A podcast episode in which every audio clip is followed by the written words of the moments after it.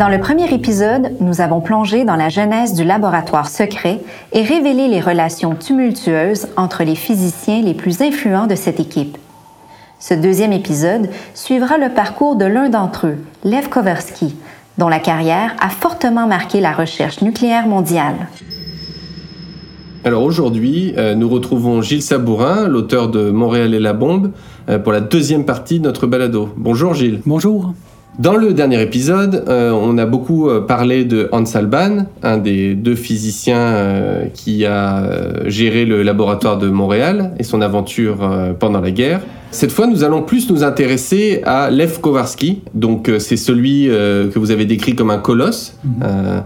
personnage qu'on aperçoit sur votre, la couverture de votre ouvrage.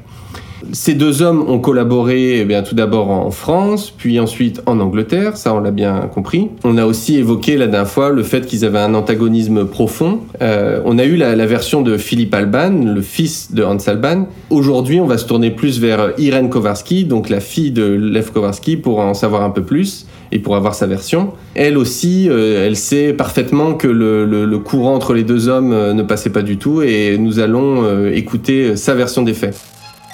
Alban était un aristocrate euh, qui, qui, voulait être le chef. Et euh, mon père était un, paysan, un paysan russe, en quelque sorte. Pas du tout paysan en fait, mais euh, c'est l'impression qu'il donnait.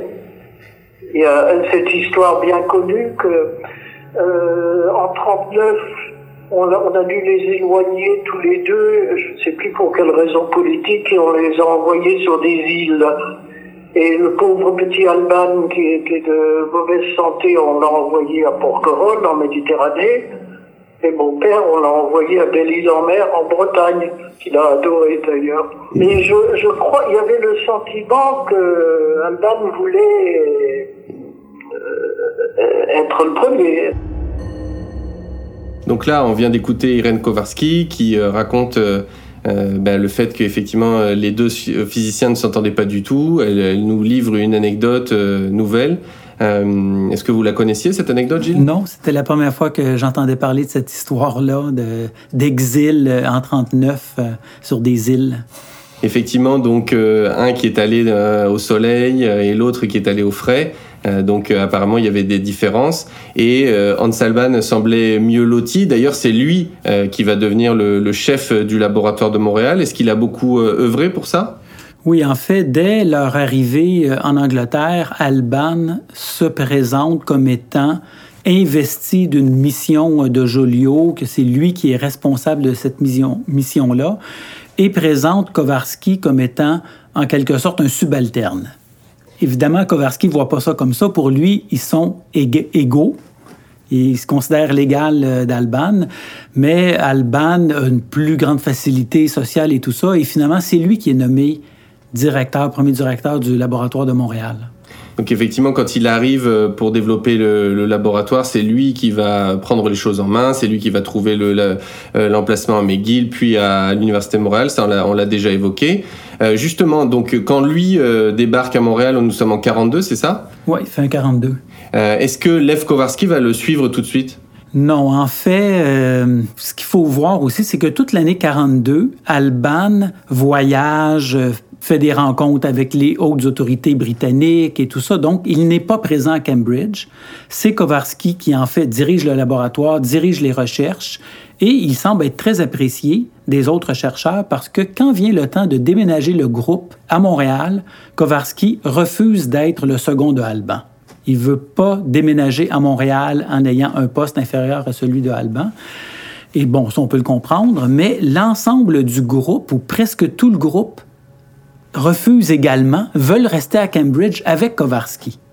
Et ça, en temps de guerre, euh, sur un projet de recherche militaire, c'est quand même assez particulier. Et il faut tout le doigté de James Chadwick, là, qui est le découvreur du neutron, euh, pour aller convaincre l'équipe de déménager à Montréal, rejoindre Alban, le directeur. Tandis que Kowarski, lui, reste toute l'année 43 et même la moitié de 44 à Cambridge, responsable d'un beaucoup plus petit groupe. D'accord. Donc ça, ça n'a pas dû aider non plus euh, dans la course entre les Anglais et les Américains. On imagine que ça a ralenti le, cycle de développement du laboratoire de Montréal. Effectivement, à part, en plus, disons, des problèmes de ressources là, dont on a parlé euh, l'autre fois, il y a toute la question de, euh, du chef du laboratoire qui est en quelque sorte, dès le début, contesté par les scientifiques qui travaillent là, ou en tout cas pas très respecté, ce qui cause un problème parce qu'en plus, il y a des problèmes matériels. Donc, euh, euh, toute la durée euh, de directeur d'Alban va être difficile de ce point de vue-là.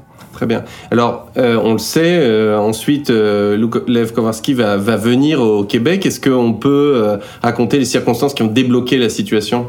Oui, quand John Cockcroft prend les rênes du laboratoire de Montréal là, au printemps 1944, le grand projet de ce moment-là, c'est construire un réacteur à l'eau lourde, qui est un gros réacteur, qui est le plus gros au monde de ce moment-là à l'eau lourde, qui va devenir le NRX.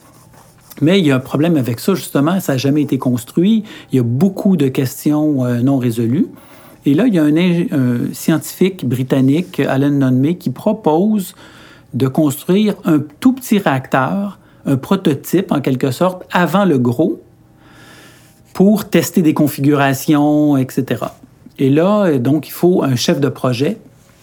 Et euh, Alban, qui est toujours dans le décor, propose Stéphane Bauer, qui est un ingénieur d'origine allemande de qui il est proche. Cockcroft, lui, fait ses propres consultations et arrive avec un nom, qui est Lev Kowarski, qui, et il le nomme directeur ou chef de projet de la construction du petit réacteur.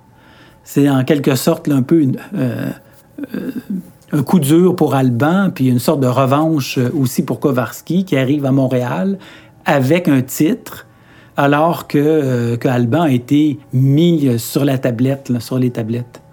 Alors, euh, bien, effectivement, euh, on a euh, eu envie de demander à Irène Kowarski si elle se souvenait un peu de, de ses débuts au Québec, puisqu'elle va, elle va débarquer là alors qu'elle est seulement âgée de 7 ans. nous lui avons demandé bah, de nous raconter un peu ses souvenirs pour voir si elle, on imaginait qu'elle allait évoquer la, la, tension qui régnait à cette époque, qu'elle allait parler des recherches de son père, mais sa réponse nous a plutôt surpris. On l'écoute. Mon passage au Canada, euh, je me souviens bien qu'après l'école, on allait faire du ski dans le parc de l'immeuble. on n'avait pas de, de remonte-pente, je ne savais même pas que ça existait. Euh, et on s'était construit un petit tremplin de saut de quelques centimètres de haut. Et on montait, on descendait. Et il devait y avoir les enfants guérons avec moi, je suppose. J'aime beaucoup ce témoignage parce que effectivement, euh, grâce à, ce dernier, ben, on apprend que finalement la, vie à Montréal, évidemment, euh, n'était pas pleine de tensions, mais que pour cet enfant de 7 ans, euh, il y avait plutôt une atmosphère de loisirs et que c'était plutôt agréable, même s'il faisait très froid et que ça a dû la surprendre l'atmosphère euh, était certainement bien différente de, de ce qu'il y avait en Europe, euh, puisque Irène Kowarski avait euh, été passé de la France à l'Angleterre, deux pays qui étaient en guerre, où il y avait des bombardements, où c'était très dangereux, d'autant qu'ils étaient d'origine juive, et donc évidemment on imagine avec les nazis dans les parages, ça devrait vraiment être très difficile, très compliqué.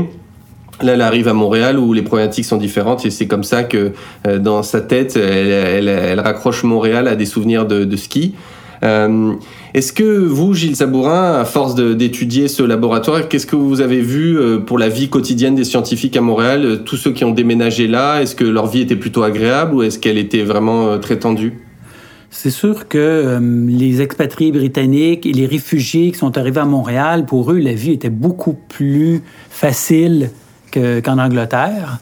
Euh, comme euh, vous l'avez dit, il n'y avait pas de bombardement. Les euh, rationnements étaient beaucoup moins sévères à Montréal qu'en Angleterre. Par exemple, l'an passé, j'ai eu la chance de rencontrer Alma Chaket, qui est une chimiste qui a travaillé à Montréal. Et elle, quand elle elle était arrivée avec son mari ici, Euh, ils ont pu avoir un appartement assez neuf qui était subventionné par le projet. Il y avait accès à une maison de campagne où des gens du laboratoire pouvaient aller se reposer pour une fin de semaine. Bon, c'est sûr qu'ils travaillaient beaucoup. C'était intense comme travail, là. Euh, mais il y avait quand même des temps libres, il y avait des assez bons salaires qui leur permettaient d'acheter des denrées qu'ils envoyaient par la poste à leur famille qui était restée en Angleterre. Euh, les Chaquettes avaient visité les chutes Niagara, ce que tout bon touriste qui vient au Canada doit faire. Euh, puis aussi, euh, la famille Kowarski, eux, il y avait une maison près de l'oratoire Saint-Joseph, sur la montagne, près d'un grand parc boisé. Donc, c'était quand même une vie qui était beaucoup plus relaxe que ce qu'ils avaient connu à Cambridge ou ailleurs là, en Angleterre. Alors euh, justement, euh, Alma Chaket, là, quand vous nous l'évoquez, est-ce que vous pouvez nous dire un mot? Parce que là, vous venez de dire que donc euh, une personne qui a travaillé directement au laboratoire de Montréal, vous avez pu lui parler. Ça veut dire qu'elle est toujours vivante? Elle a quel âge? Oui, elle vient d'avoir 102 ans, donc c'est quand même un âge très vénérable et elle a, heureusement pour nous, toute sa tête. Elle a une mémoire extraordinaire, donc elle a pu raconter plusieurs anecdotes de ce qui s'était passé à Montréal. Elle, elle était chimiste. Elle avait gradué euh, en Angleterre euh, à Manchester en 1940. Puis elle a travaillé euh, à partir de 40 comme chimiste là, jusque dans les années 80. Et il y a une autre personne qui s'appelle John Wilkie, qui, elle, était calculatrice. Bon, il faut se rappeler que pendant la Deuxième Guerre mondiale, il n'y avait pas d'ordinateur qui existait. Tous les calculs se faisaient à la main ou avec des petites machines. Et la grande majorité de ces personnes-là, euh, c'était des femmes, parce qu'elles avaient la réputation d'être beaucoup plus minutieuses que les hommes. Et euh, Joan Wilkie, elle, c'était une Montréalaise qui euh, avait 18 ans en 1943 et elle avait entendu parler d'un euh, poste euh, qui était pour le Conseil national de la recherche, puis on lui a fait passer des tests mathématiques et elle a été sélectionnée, puis elle a travaillé euh, pendant trois ans, presque trois ans, au laboratoire de Montréal, à faire des calculs à tous les jours. Eh bien, donc, c'est vraiment stupéfiant de se dire qu'il y a encore des, personnes vivantes comme ça et qui, en plus, vous ont aidé à bâtir votre livre. C'est vraiment, bah, génial. Euh, justement, on va revenir sur le terrain de la, de la science, euh, puisque là, d'après ce que vous avez évoqué, Levskowarski ne vient pas directement pour la bombe, mais plus pour la partie énergie. Donc on a la sensation à vous écouter que finalement les Anglais euh, se rabattent sur le, le côté énergétique parce qu'ils pensent que la bombe ne sera pas euh, développée par leurs soins euh, avant le, la fin de la guerre, d'après ce qu'on comprend? Oui, bien, ils se rendent compte assez rapidement euh, qu'ils ne pourront pas développer la bombe avant la fin de la guerre. Et ils se concentrent alors sur deux, deux recherches principales, construire un réacteur nucléaire et aussi développer une méthode de séparation du plutonium, qui est une application militaire qui va éventuellement, plus plusieurs années après la guerre, là, donner quelque chose en Angleterre. Mais le plus gros projet de Montréal, c'est vraiment la construction du réacteur. Et c'est Lev Kowarski qui est chef de projet. À l'époque, c'est assez nouveau parce que les directeurs, normalement, sont directeurs de chimie, d'ingénierie, tandis que lui, il est chef d'un petit groupe de 7-8 personnes et il travaille sur tout, sur la physique du réacteur, sur l'ingénierie, la chimie, la biologie, etc. Donc, euh, c'est un peu déstabilisant pour les autres directeurs euh, des groupes. Et, euh, et Kowarski, et son équipe vont réussir quelque chose d'assez extraordinaire. En à peine 12 mois, ils vont faire le design, la construction et la mise en service d'un réacteur nucléaire qui va démarrer euh, le 5 septembre 1945. Là, euh, on va, on va, on va en parler. Le, en, deux mots, un réacteur nucléaire, c'est quoi, Gilles? Je crois que c'est, vous connaissez bien ça de par votre métier, n'est-ce pas? Oui, ben, un réacteur nucléaire, c'est euh, une façon d'extraire l'énergie de la fission nucléaire pour produire de l'électricité. Bon, on pourrait produire aussi de la vapeur, bon, on produit de l'énergie, puis partout dans le monde, presque, on l'utilise pour produire de l'électricité. D'accord.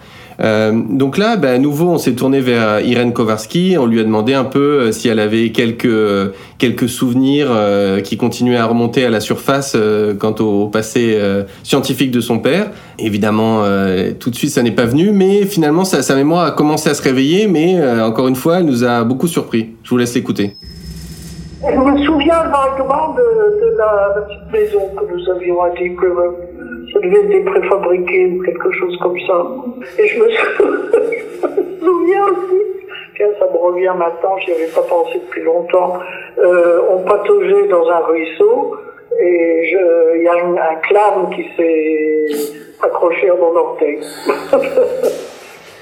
Ben, encore une fois, on est bien loin du nucléaire, mais par contre, il y a, quelque chose d'intéressant dans ce qu'elle elle, vient d'évoquer là, Irène Kowarski, c'est elle parle de Deep River. Or, euh, si ma géographie est bonne, là, on parle de l'Ontario, on n'est plus à Montréal, mais qu'est-ce qui s'est passé? C'est ça. Ben, à Montréal, c'est qu'on fait le design, la conception des réacteurs, mais où construire ces réacteurs-là? Là, le Conseil national de la recherche envisage plusieurs endroits. Un qui est au Québec, près de La Tuque, c'est un des principaux qui a été considéré, mais finalement, le choix s'arrête sur Chalk River qui est un lieu dit, qui est à peu près 200 km au nord d'Ottawa, le long de la rivière des Outaouais, là, du côté de l'Ontario.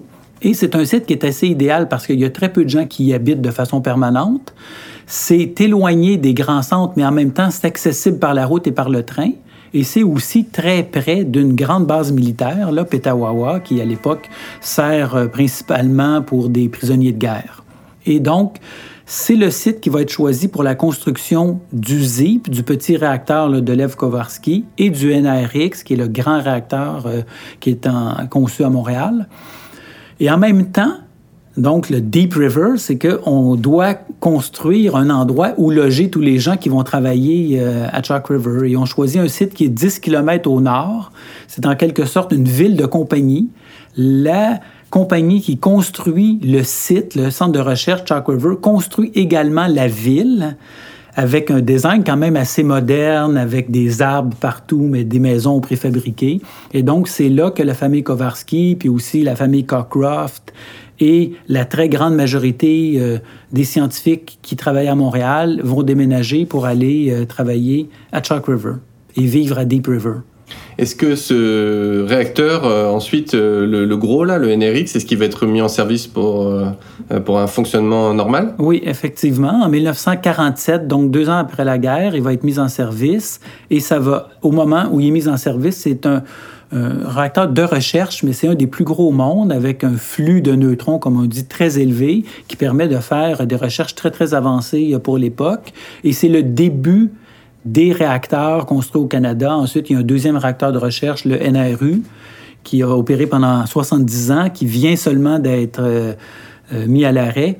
Et ensuite, les réacteurs Candu qui produisent de l'électricité. Donc, les recherches qui, au départ, étaient plus militaires, ont donné finalement des réacteurs qui, produisent de l'électricité et aussi pour les radioisotopes, pour la médecine nucléaire. D'accord. Et le, euh, donc on peut considérer que Lev Kowarski finalement a réussi sa mission alors? Oui, effectivement, l'article qu'il avait écrit avec Alban en 1941 qui présentait des designs de réacteurs, ben, c'est ce qu'il a fait. Et d'ailleurs, euh, euh, après la guerre, il est, allé euh, en France, il a été repêché, si on veut, par le commissariat à l'énergie atomique, dont le chef était Frédéric Joliot, avec qui il avait travaillé euh, avant la guerre. Et il va répéter l'exploit qu'il a fait à Montréal. Il va être chef de projet pour la mise en service, le design et la mise en service du premier réacteur en France, qui va s'appeler Zoé, qui est une copie qui est très semblable au ZIP. Et, donc, euh, Kowarski va faire quelque chose qui est unique. Il va être chef de projet pour le premier réacteur dans deux pays différents dans le monde. Effectivement, donc c'est un personnage euh, tout à fait euh, incroyable. Et je crois même qu'il a été encore plus loin puisqu'il aurait participé à un énorme projet en Suisse, n'est-ce pas? C'est ça. Ben, on peut dire que son travail à Montréal avec le ZIP, ça a propulsé sa carrière. Puis donc, il est allé au CEA en France après. Et ensuite, il a été dans les fondateurs du CERN, le Centre européen de recherche nucléaire, là, qui est à la frontière euh, entre la France et la Suisse. Et donc, il a eu une carrière vraiment illustre et euh, pour quelqu'un qui était parti d'une famille euh, en, Russie qui était pas du tout scientifique, et il a, il a, eu un parcours quand même assez incroyable. Oui, pour quelqu'un qu'on a décrit plusieurs fois au, cours de ce balado comme un paysan russe. C'est tout à fait euh, incroyable et admirable. Euh, D'ailleurs, euh, on aimerait savoir, euh, bien Hans Alban, cet autre grand scientifique qui a, qui a, quand même, je pense, beaucoup aidé dans, dans les recherches ici. lui, qu'est-ce qu'il est devenu? Est-ce qu'il a aussi bien fini que Lev Kowarski Disons que sa mise à l'écart à Montréal et aussi une rencontre malheureuse qu'il a faite avec Joliot à la fin 1944 en France, sans vraiment l'accord des Américains, ça lui a nuit pour la suite de sa carrière. Lui, il espérait retourner en France, sûrement travailler euh, au commissariat à l'énergie atomique, mais ça s'est pas passé. Les Français ne l'ont pas invité. Donc, il est resté à l'emploi des Anglais qui l'employait à Montréal. Il est retourné à Cambridge. Il était directeur d'un groupe de recherche, mais c'était pas vraiment ce que lui avait envisagé. Il a quand même fini par euh, travailler en France. En 1954, on lui a offert le poste de directeur de Saclay, qui est quand même euh, quelque chose d'assez prestigieux. Là. Puis c'est là euh, qu'il a terminé sa carrière. Mais ça n'a pas eu l'envergure que lui imaginait ou qu'il aurait pu faire avec, disons, le début de sa carrière puis ses travaux avec Joliot, puis aussi avec Niels Bohr là, à Copenhague. Oui, parce que dans, dans, toute cette problématique-là, il y a toujours le conflit avec les Américains. Ça, vous en parlez euh, de façon assez large dans votre euh, ouvrage. Euh, il y a aussi évidemment les, soupçons d'espionnage de, avec les communistes et tout ça, mais on n'abordera pas ça aujourd'hui. C'est vraiment ça, je vous conseille de, le lire dans le livre. C'est tout à fait enrichissant et ça permet de, comprendre aussi ce contexte de, paranoïa. Euh, et c'est vrai que Hans Alban, qui lui a toujours été, on va dire, très loyal avec la France, a fini par retrouver un poste là-bas, mais ça a été très compliqué pour lui. c'est ce qu'on comprend à travers votre livre. Pour conclure cet euh, entretien, nous avons demandé à Irène Kowarski bah, ce qu'elle pense finalement de, l'héritage scientifique de son père, particulièrement lié au nucléaire. On avait envie d'avoir euh, son avis sur la question. Moi, j'ai longtemps été très fier de lui, et maintenant, il y a une telle, euh, comment dire, tel mouvement contre tout ce qui est nucléaire que je commence, à, plus, à ne plus oser me vanter, si j'ose dire, de lui de nos jours, maintenant, euh, tout ce qui est nucléaire, il y a tellement de gens qui, qui en disent du mal et qui pensent, qui, qui d'abord pensent que toutes ces recherches étaient en vue de faire la bombe atomique qui n'était pas, pas particulièrement bien vue. Et même comme production d'énergie, vous pensez que ce serait extraordinaire, les, réacteurs pour produire de l'énergie, puis maintenant, euh, il vaut mieux faire des éoliennes ou des panneaux solaires. Euh, quoique, ça se discute. Donc à nouveau, Irène Kowarski, euh, avec beaucoup d'humour, euh, bien explique que elle est à la fois fière de l'héritage de son père, mais que le, le, nucléaire après Fukushima c'est plus compliqué et qu'il y a aussi évidemment euh, la problématique militaire qui rentrée là-dedans. Euh, là, ce que je voudrais savoir, euh, Gilles Sabourin, de, votre côté, c'est, euh, puisque vous avez passé beaucoup de temps à étudier le laboratoire de Montréal, euh, qui, qui, était quand même, il faut le préciser, vraiment euh, tombé un peu dans les oubliettes. Il y avait toujours euh, effectivement quelques mhm. passages, mais on n'avait pas avec précision la vie du laboratoire. Vous nous ouvrez les coulisses du laboratoire, donc on voit ce qui s'y est passé réellement. On comprend mieux pourquoi eh bien, les Anglais n'ont pas réussi à faire une bombe, comment le Canada s'est dirigé vers l'énergie et a réussi finalement à faire des, des, réacteurs. On, on, on, parle beaucoup de ce duo Alban Kowarski parce que c'est vraiment lui qui, d'un point de vue scientifique, a amené énormément. Est-ce que finalement, euh, avec votre expérience et toutes vos recherches, vous les considérez comme des héros de la science ou finalement comme euh, vous pensez que c'est quelque chose d'assez banal ce qui s'est produit ici? Non, je dirais pas que c'est banal du tout ce qui s'est passé à Montréal, c'est sûr. Euh, c'est un duo extrêmement intéressant parce qu'ils ont collaboré longtemps, ils ont fait des grandes choses, des grandes découvertes scientifiques, bien qu'ils ne s'entendaient pas, donc c'est quand même assez fascinant. Euh, pour dire qu'ils sont des héros de la science, je ne sais pas si je suis euh, la personne pour me prononcer là, sur, cette question-là, mais je dirais que les deux, ces deux hommes-là ont eu des carrières illustres en, en sciences, ont apporté beaucoup. Et leur héritage, leur, euh, c'est très peu connu aujourd'hui. il y a peu de reconnaissance actuelle du travail qu'ils ont fait on connaît Joliot, est resté connu parce qu'il y avait eu aussi le prix Nobel de chimie avant, puis tout ça, puis il est associé à la famille Curie. Mais euh, Kowarski, euh, entre autres, qui a quand même fait des choses vraiment quand même très particulières, on n'entend presque jamais parler de lui. Il n'y a pas, à ce que je sache, ou très peu d'endroits en France où normalement il pourrait être reconnu. Et même ici, au Canada, il y a une plaque pour le ZIP qui est à Chalk River, là, mais qui connaît, qui sait que le Canada est le deuxième pays au monde où il y a eu un réacteur nucléaire? Et aussi, les recherches à Montréal ont amené des choses très positives pour la médecine, sur la santé. On a été le premier endroit dans le monde à produire le cobalt 60 là, pour la médecine nucléaire, pour lutter contre le cancer. Et il y a eu beaucoup de choses positives, mais on n'en entend jamais parler. Et un peu comme disait Irène Kowarski, on dirait, en tout cas au Québec aussi, c'est un peu comme en France, ou même peut-être plus fort encore qu'en France, le nucléaire semble être seulement négatif, on entend seulement des choses négatives, alors qu'il y a quand même certaines histoires positives à, raconter. Et dans mon livre, j'ai essayé de faire la part des choses et de montrer que oui, effectivement, il y a eu des recherches militaires, puis le Canada n'est pas du tout blanc comme neige là, dans la part militaire, mais en même temps, il y a eu aussi des, retombées quand même assez positives des recherches qui ont été faites à Montréal durant la guerre. Et d'ailleurs, euh, je pense qu'on peut conclure là-dessus. Euh, dans votre livre, vous, euh, et on ne donnera pas la réponse volontairement aujourd'hui, mais vous la donnez clairement dans certaines de vos pages. On va savoir enfin si le laboratoire de Montréal a participé ou non aux deux explosions d'Hiroshima et Nagasaki. Donc je vous invite à, à lire Montréal et la bombe. À bientôt